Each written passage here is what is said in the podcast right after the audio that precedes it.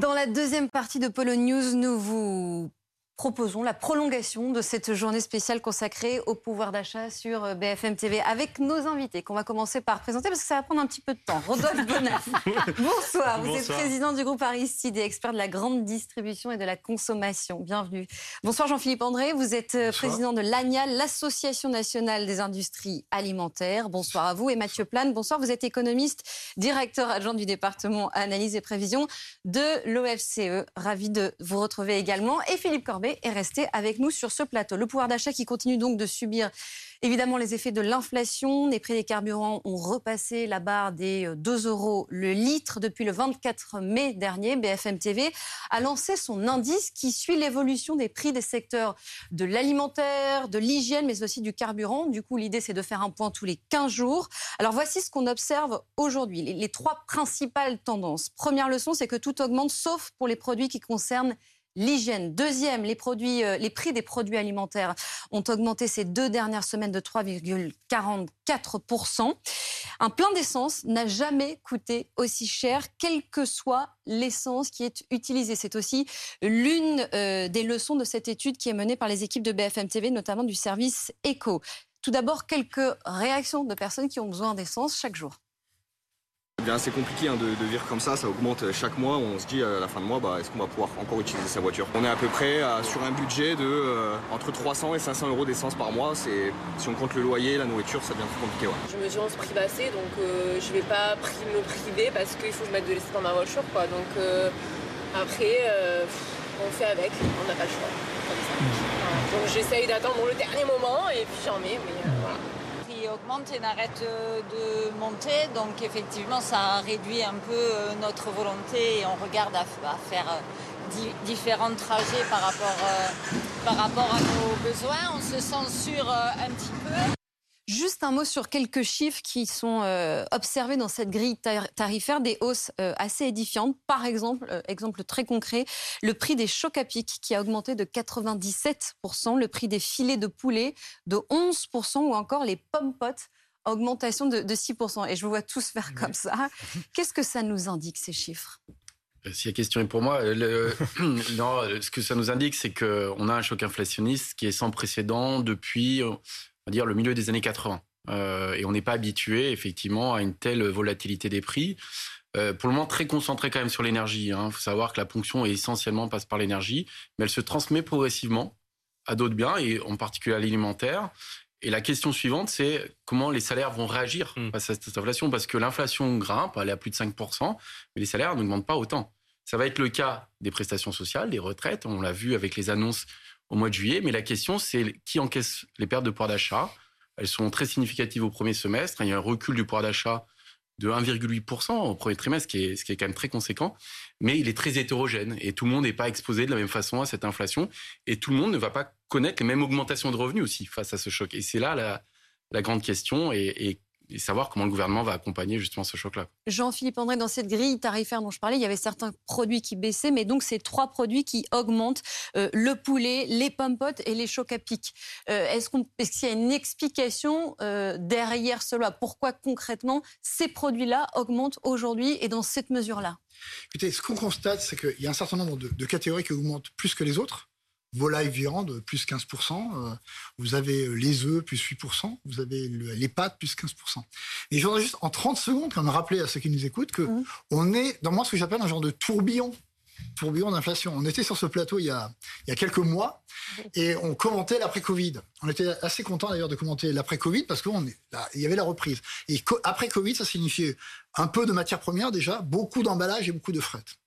Vous ajoutez là-dessus ce qui vient de se passer avec le 24 février, c'est-à-dire comme un conflit entre deux très grandes puissances agricoles qui ont qui sont avec le maïs, le grain, tout, tout ce qu'on racontait, le tournesol. Là-dessus, il y a des effets climatiques qui font que l'Inde annonce, on en parle un peu moins, annonce que il, il bloque les exportations de blé. On annonce euh, depuis hier que le Brésil, premier producteur de sucre, à peut-être des, campagnes de récolte euh, plus faibles. Donc quoi, c'est la spirale infernale en fait. Oui, vous avez des gens qui prennent des, mesures euh, euh, protectionnistes. Vous avez eu pendant quelques semaines l'Indonésie qui dit j'arrête l'huile de palme. Par, exemple. Et vous avez on top, quelque chose, à mon avis, qu'on oublie de temps en temps, c'est que sur les 15 dernières années, je parle sous votre contrôle, monsieur, on est à peu près à un milliard de personnes de plus sur cette terre. Vous mettez tout ça dans un immense checker qui était absolument prévu par personne, et vous arrivez à, à la situation où on arrive aujourd'hui. Et la conséquence, euh, il y a notamment un chiffre euh, qui est assez euh, éloquent. Près de 20% doivent déjà renoncer à manger du poisson mmh. ou de la viande. Mmh. Alors oui, malheureusement, c'est ce qu'on peut constater, c'est-à-dire que, vous savez, dans les achats alimentaires des Français, pour une certaine catégorie de Français, en fait, on peut mesurer le type d'achat en fonction des jours de la semaine. Hein. et donc, on se rend compte que finalement, la fin de mois arrive un peu plus tôt. Hein. Auparavant, la fin de mois arrivait vers le 25 du mois, on voyait certains achats ralentir, en particulier euh, la viande euh, ou même euh, la lessive, par exemple, qui pèse assez lourd dans le, dans le panier. Donc on la voyait finalement patienter pour attendre le mois suivant. Et là, on voit que ce mois est de plus en plus court. C'est à partir du 20, du 21 qu'on a, on a cette baisse d'achat. Parce que une raison très très simple, c'est qu'il y a une forte euh, concentration finalement et une pression très forte qui est sur le budget euh, des ménages. Je vous donne un, chiffre tout simplement pour illustrer ça. Il y a quasiment un Français sur deux qui fait ses courses alimentaires à plus ou moins de 5 euros. Ça veut dire quoi? Ça veut dire que en fait, quand ils ont décidé de dépenser 35, ils dépenseront pas 40. Ça veut dire qu'ils sont euh, chacun d'entre nous, nous sommes comptables de ce propre budget chaque produit va compter.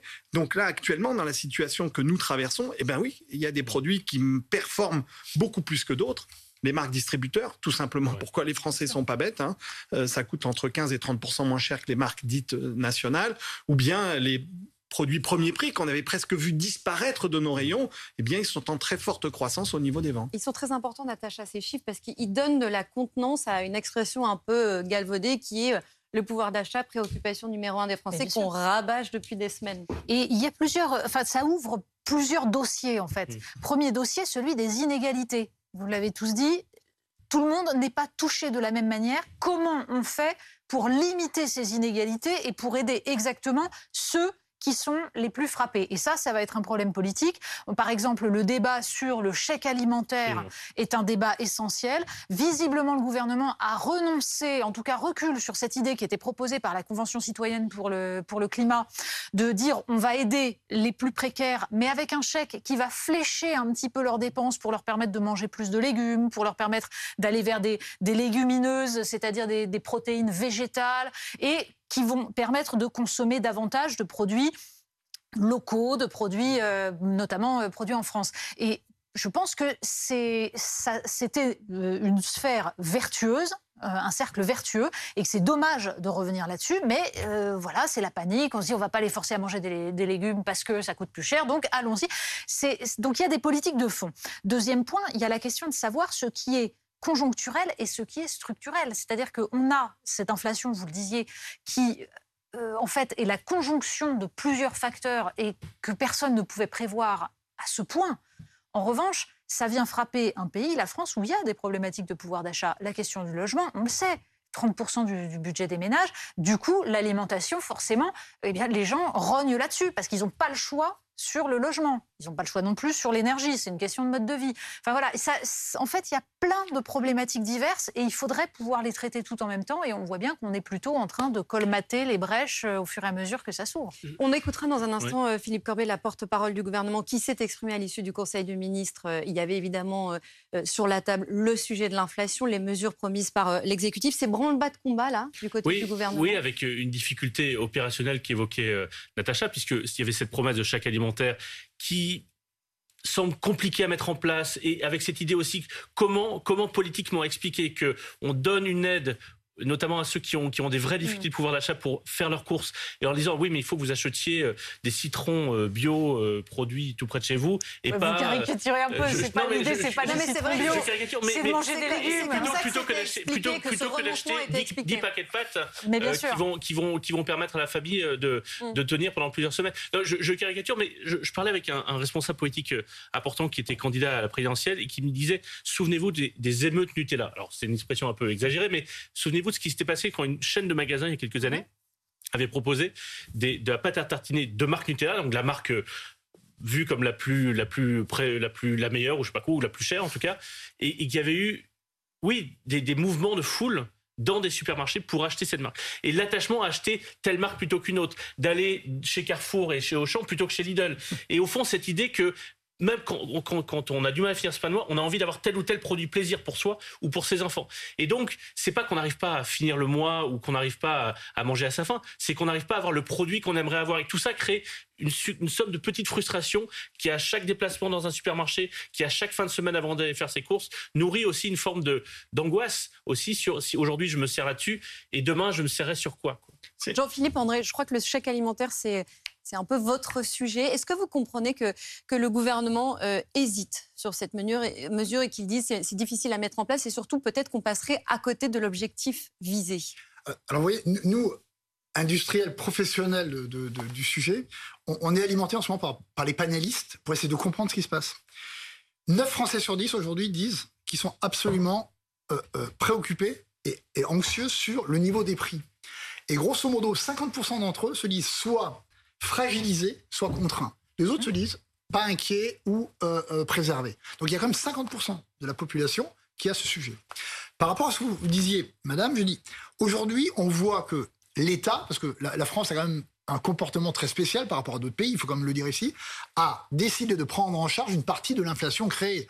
Parce qu'il y, a des, boucliers énergétiques, il y a de l'essence, on annonce des, augmentations des, des, pensions, des retraites, etc. Et il y a un sujet comme vous le dites justement, qui n'a pas été touché jusqu'à présent, c'est l'alimentation. Il se trouve que cet après-midi, j'étais avec le ministre de l'Agriculture, vous pouvez bien comprendre que, que, nous, que, nous, que nous avons parlé, parlé de cela. Nous, ce, qu'on dit là-dessus, c'est que l'alimentation, ça a une vraie valeur en France.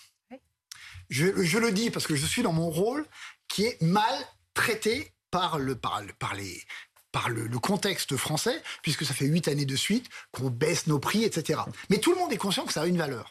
Et il semblerait, et là je suis moins spécialiste, et heureusement qu'on n'avait pas, pas de spécialiste de cette comptabilité un peu de la misère, il semblerait que des millions de Français aujourd'hui ont besoin de cette aide alimentaire. Mm. Donc nous, ce qu'on dit par rapport à ça, une fois de plus. Mais l'idée du chèque alimentaire, c'est plutôt d'aider les Français à bien manger. Vous oui, dites oui ou mais non Non, mais déjà, il faut, il faut encourager cette initiative parce que ça permet déjà de laisser euh, le cycle économique vertueux dans le rayon sur la vraie valeur de l'alimentation. Ensuite, il faut aider. Moi, j'aurais tendance à dire, ce que j'ai dit cet après-midi, j'ai porté la parole en ce sens, c'est de dire, il faut faire les choses simples, pas monter d'usine à gaz. Mmh. Rappelons-nous que 80% de ce qui est dans les rayons français vient de l'agriculture française. Donc, on coche quand même 80% du problème. Je concède avec vous que 20% échapperaient.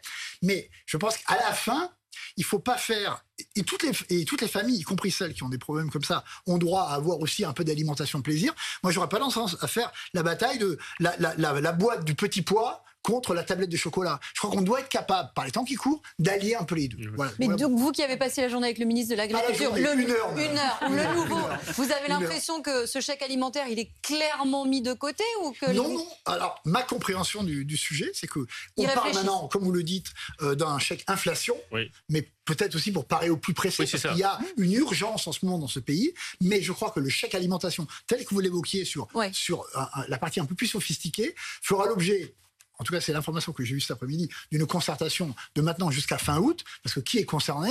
Nos métiers, l'agriculture, des, des, organisations non gouvernementales, des associations, tout le monde, beaucoup de gens sont partie prenante à ça, et à la fin, le, je pense que le gouvernement va essayer... Ça peut être aussi une manière de gagner un peu de temps. On va écouter sur euh, l'indemnité alimentaire d'urgence qui a donc été annoncée par, par le gouvernement pour la rentrée. La porte-parole euh, Olivier euh, Olivia Grégoire pardon, qui s'est exprimée aujourd'hui à l'issue du Conseil des ministres et qui a donné donc quelques précisions sur le contour de cette aide Ce montant, comme l'ont dit euh, les ministres, à commencer par la Première ministre, ce montant tiendra compte du nombre de personnes dans le foyer. Cette indemnité, donc, arrivera à la rentrée. Je n'ai pas de date plus précise au moment où je vous parle, mais elle arrivera encore une fois directement sur le compte en banque. Cette indemnité, elle vise à permettre aux Français euh, qui ont des difficultés de pouvoir continuer euh, à acheter, à faire leurs courses comme ils le faisaient avant. Donc on parle là de, quantité, je dirais, de denrées alimentaires. Ça manque encore un peu de précision et surtout la question c'est est-ce que ça va suffire? Alors, premier point, euh, on voit bien que c'est le début des concertations. Le problème, c'est qu'il y a urgence et que donc euh, la rentrée, c'est déjà loin pour les, pour les gens qui sont en grande difficulté. Mais de fait, le sujet est complexe, vous venez de le dire, il va falloir se concerter, décider exactement qui est concerné, comment, comment être efficace, comment ne pas taper à côté. Deuxième point, euh, c'est le problème, c'est d'inscrire ça dans une politique beaucoup plus globale. C'est aussi ça le souci. C'est-à-dire que là, ce que je disais tout à l'heure, qu'il y a une politique de rustine. On fait des chèques. Euh, ces chèques doivent s'inscrire aussi dans une vision de long terme. Je, citais la question du logement. Je, pense qu'il y a là aussi dans la façon dont on va réorganiser petit à petit la vie des gens, les aider à euh, trouver des moyens de contourner, les chèques ne peuvent pas se suffire à eux-mêmes. Parce que de toute façon, il y a un moment où ce sont les finances de l'État, il va falloir que les contribuables, c'est-à-dire les, mêmes, ou en tout cas pas forcément les mêmes, les plus riches, ça on peut l'espérer, mais contribuent, donc il faut euh, prévoir ça.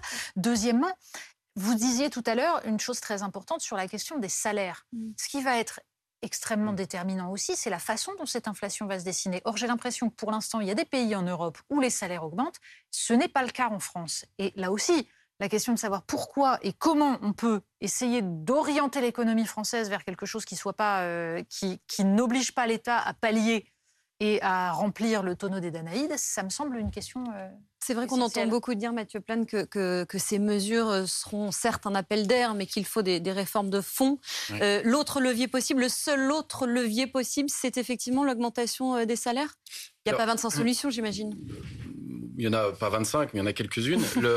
non, la, en fait, il faut savoir quand même que l'État a mis beaucoup hein, en 2022. On sort du quoi qu'il en coûte sanitaire. On est dans une forme de quoi qu'il en coûte face à l'énergie notamment. Euh, ça va être pas loin de 40 milliards hein, qui vont être mis sur la table pour euh, compenser le choc inflationniste. Il faut savoir que d'ailleurs, la France a deux points d'inflation en moins, notamment grâce euh, au bouclier tarifaire et la remise de 15 centimes. Donc il y a une grosse intervention de l'État, c'est la première chose. la deuxième chose, c'est effectivement quel est le comportement des entreprises face à ce choc inflationniste et est-ce qu'ils prennent en charge une partie de ce choc en augmentant le salaire? C'est-à-dire, est-ce qu'on a ce qu'on appelle un début d'effet de second tour euh, pour compenser euh, les pertes de pouvoir d'achat? Et ça, la tendance, c'est plutôt... Bah, là, on voit une augmentation, mais on est très très loin de l'inflation. Mais il y a vraiment aussi un autre point qui est essentiel, c'est qu'il faut savoir que en France, le SMIC est indexé sur l'inflation. Hmm. C'est-à-dire que ce qui est normal, pour garantir le pouvoir d'achat des personnes au SMIC, il est revalorisé euh, en fonction de l'inflation. Donc il a augmenté de près de 6% depuis euh, à peu près le mois d'octobre. Sauf que les salaires qui sont juste au-dessus ne sont pas indexés. Ce qui veut dire que la vraie question, c'est pour la personne qui gagne 10, 20% de plus que le SMIC. En gros, une, partie de la classe moyenne ou le bas de la classe moyenne, qui pour le coup, là, encaisse un choc qui est très très dur et pour le coup, euh, qui euh, voit son reste à vivre diminuer très fort parce que c'est un choc très très rapide sur le pouvoir d'achat parce que l'énergie, l'alimentaire, c'est très peu substituable. Et donc, euh, c'est euh, un reste à vivre en moins et c'est extrêmement difficile pour ces personnes. Et donc, entre ce qui est fait aujourd'hui et euh, l'augmentation des salaires, vous dites qu'il y a quand même des mesures intermédiaires? Non, alors il y a des mesures, parce qu'on voit le gouvernement intervient beaucoup, de façon assez large. Il préférait cibler parce que ça coûte moins cher, mais le ciblage, c'est compliqué. Il faut l'instruire, il faut le mettre en place. On voit que ça prend du temps, il faut le flécher. donc, pour le moment, c'est extrêmement large. Euh, ça posera la question euh, à plus long terme. C'est-à-dire, est-ce qu'on est face à un choc durable, plus structurel ou plus conjoncturel? Pour le moment, le gouvernement fait plutôt le pari de quelque chose d'assez transitoire. Et c'est vrai que si on est sur quelque chose de durablement élevé avec des prix de l'énergie ou de l'alimentaire élevés, il va falloir accompagner les ménages les plus modestes, les plus exposés à ce choc. Alors, il y a quelque chose qui va être plus ciblé, c'est euh, l'indemnité euh, carburant. Oui. Philippe, Philippe Corbet, c'est l'une des annonces de, du, de Bruno Le Maire ce matin, enfin une confirmation plutôt. Elle va durer, mais au bout d'un moment, on va revoir un peu les cibles. Alors, ça, va être en temps. Il y a d'abord une prolongation de ce qui existe déjà, qui devait s'arrêter fin juillet, les 18 centimes par litre. Ça va être prolongé au moins jusqu'à la fin du mois d'août et peut-être même un peu au-delà, en tout cas, euh, avant qu'un autre dispositif soit mis en place à l'automne qui viserait les gros rouleurs et notamment ceux qui ont besoin de beaucoup de travail, beaucoup de euh, beaucoup rouler pour aller au travail. Et l'exemple euh, qui avait été évoqué ces derniers mois, c'était euh, l'infirmière qui est dans une Clio d'occasion et qui a 50, 60, 80 km à faire par jour. elle a, enfin, je veux dire, son enjeu n'est pas exactement la même, le même enjeu que quelqu'un qui a une, grosse voiture et qui part en, en week-end et qui peut mm. décider ou pas de partir en week-end. Donc c'est voilà, pour l'infirmière, il y a une urgence à ce qu'elle soit aidée et peut-être même plus plus de façon plus nette. Mais comme vous le disiez, sur ces questions de fléchage, c'est compliqué. Qui vous mettez dans les gros rouleurs alors, vous mettez aussi les, livreurs. Bah oui, les livreurs. Vous mettez aussi les taxis, évidemment les taxis. Mais après, vous avez une liste qui est très compliquée. Il faut rentrer dans le détail. Et puis, il va y avoir des, absurdes, des, choses absurdes. Et puis, à partir de combien de kilomètres vous êtes un gros rouleur? 20 km, 50 km, 100 km Enfin, c'est compliqué. Quoi. Là-dessus, Oui, en, fait, on, on, voit bien que le gouvernement est sur le fil du rasoir. C'est extrêmement complexe parce qu'on est au cœur des inégalités qui existent dans notre pays en réalité. Parce que même cette inflation, elle est très inégalitaire. Si vous regardez à chaque extrême, vous vous compte qu'il y a 10% des Français qui vivent l'inflation aux alentours des 2,5, euh, 2,7%. Et puis vous avez de l'autre côté 10% des Français qui subissent déjà une inflation de plus de 8%. Pour une simple et bonne raison, c'est vrai ce que vous disiez, lorsque vous habitez un peu en périurbanité ou en campagne, vous utilisez votre voiture de manière beaucoup plus intensive, et bien subitement, tout ça pèse beaucoup plus lourd. Eh bien, on voit que on est sur le fil du rasoir et que c'est extrêmement complexe de cibler les mesures pour s'assurer de faire un truc très très simple. C'est que n'oublions pas qu'on sort du Covid et que pendant cette Covid, les Français ont épargné 160 milliards d'euros de plus. Or, sur cette épargne, déjà 20% des Français ont déjà consommé toute l'épargne qu'ils avaient mis de côté pendant le Covid. C'est ces 20% de Français-là qu'il faut cibler. C'est à eux qu'il faut arriver à mettre en œuvre le maximum de mesures parce que c'est eux qui ont euh, ces besoins-là. Et c'est très compliqué c'est très compliqué parce qu'on va tomber dans des, pardonnez-moi, des usines à gaz un petit peu qui seront un peu plus pilotables à la fin. Et, le résultat, c'est qu'on a l'impression que quoi que dise le gouvernement et quoi qu'annonce le gouvernement, ça ne suffit pas. En fait, c'est une course sans fin. De toute façon, il y a un moment où il va falloir euh, admettre que nous risquons fort, contrairement d'ailleurs à ce que dit Bruno Le Maire, d'entrer dans une phase de long terme, mmh. d'inflation de long terme. On est en train de changer de cycle, visiblement, d'après ce que disent beaucoup d'observateurs. Et donc, c'est la raison pour laquelle je disais qu'il y, a des mesures de court terme, évidemment, qu'il faut traiter immédiatement ces inégalités. Mais on ne va pas faire euh, l'économie de mesures de long terme, c'est-à-dire qu'il y a des changements de conception, il y a des changements de mode de vie qu'il va falloir prendre en compte. Et d'ailleurs, en lien avec la transition énergétique, la transition écologique. Mmh. Et il faut réussir en fait, à concevoir quelque chose qui ne soit pas punitif, c'est-à-dire qui n'explique pas aux gens, en gros, vous êtes votre mode de vie, euh, et eh ben tant pis pour vous, vous vous êtes obligé de prendre votre voiture, et eh ben vous allez payer parce que justement ils n'ont pas choisi. Donc il va falloir accompagner à la fois sur le plan écologique et sur le plan économique pour petit à petit faire en sorte qu'il y ait plus de covoiturage, que l'urbanisme soit repensé, que les consommations d'énergie soient mmh. repensées. C'est tout ça qu'il faut faire sur le moyen terme. mais exactement, acheter des produits de saison. C'est pour ça que je disais que le, le chèque alimentaire, me semblait-il, pouvait être aussi un moyen d'orienter vers ces produits de saison, vers ces produits non transformés, même si je sais que vous, votre métier, c'est de les transformer, ces produits, mais aller aussi vers des produits non transformés, donc qui, en fait, coûtent moins cher in fine. C'est tout ça qui peut petit à petit aider à une transition un peu plus douce. Alors justement, sans parler de sacrifice ou de, de renoncement, s'il y avait deux, trois comme ça, deux, trois habitudes à changer, euh, là, pour faire face à cette situation, quel exemple vous donneriez à ceux qui nous regardent? Les, Alors, toujours les mêmes panélistes nous disent qu'aujourd'hui, les, les, consommateurs le, font déjà. C'est-à-dire qu'ils s'orientent de plus en plus vers les promotions. Monsieur Lisée, il s'augmente de plus en plus vers les marques de distributeurs. Mmh. Ils, ils, comparent, les, produits, ils analysent les, étiquettes. Et juste pour revenir sur ce que vous venez de dire, euh, hier a été publiée une, étude qui s'appelle Cyclope, qui est, un, qui est une, grande étude sur euh, les, la transformation macroéconomique des, hausses. Et c'est assez intéressant que tout ce magma de chiffres était, il y avait un titre littéraire. Et ça va vous inspirer. C'était Le Monde d'hier. Mmh, et Le Monde d'hier, c'est une allusion évidente au, livre de, de Stephen Zweig. Et c'est de dire, il y a quelque chose sur le fond qui est en train de changer, ce que vous êtes en train de, décrire. On ne sait pas encore bien le décrire. La preuve, vous tâtonnez dans le où est-ce qu'on cherche, mais quelque chose est en train de se passer. Et je voulais juste ajouter une chose. Le gouvernement, puisque vous l'évoquiez, il a aussi à un moment, indépendamment du citoyen de base, la nécessité de voir comment il va piloter cette défense du pouvoir d'achat sur lequel il intervient déjà, mais aussi la compétitivité de l'entreprise France, parce qu'il y a des arbitrages à faire. Et je reviens assez transformateurs que, que, nous sommes et très fiers de l'être. Et qui font, euh, qui font partie Aujourd'hui, nous, on est là-dedans. C'est-à-dire qu'on on a des augmentations de matières premières, on a des augmentations d'emballage, on a des augmentations d'énergie, on a des pénalités logistiques, on a des baisses de trésorerie et on passe pas les tarifs. Et si on passait mieux tout ça dans un cercle vertueux, on pourrait revenir à votre point qui est de dire les salaires pourraient être traités de manière plus vertueuse et plus normale dans ce pays, ce qui n'est pas le cas. Juste sur le monde de demain, ou du moins les prochains mois. Je voudrais qu'on écoute Bruno Le Maire. on protège contre l'inflation et nous continuerons de protéger contre l'inflation tant qu'elle durera.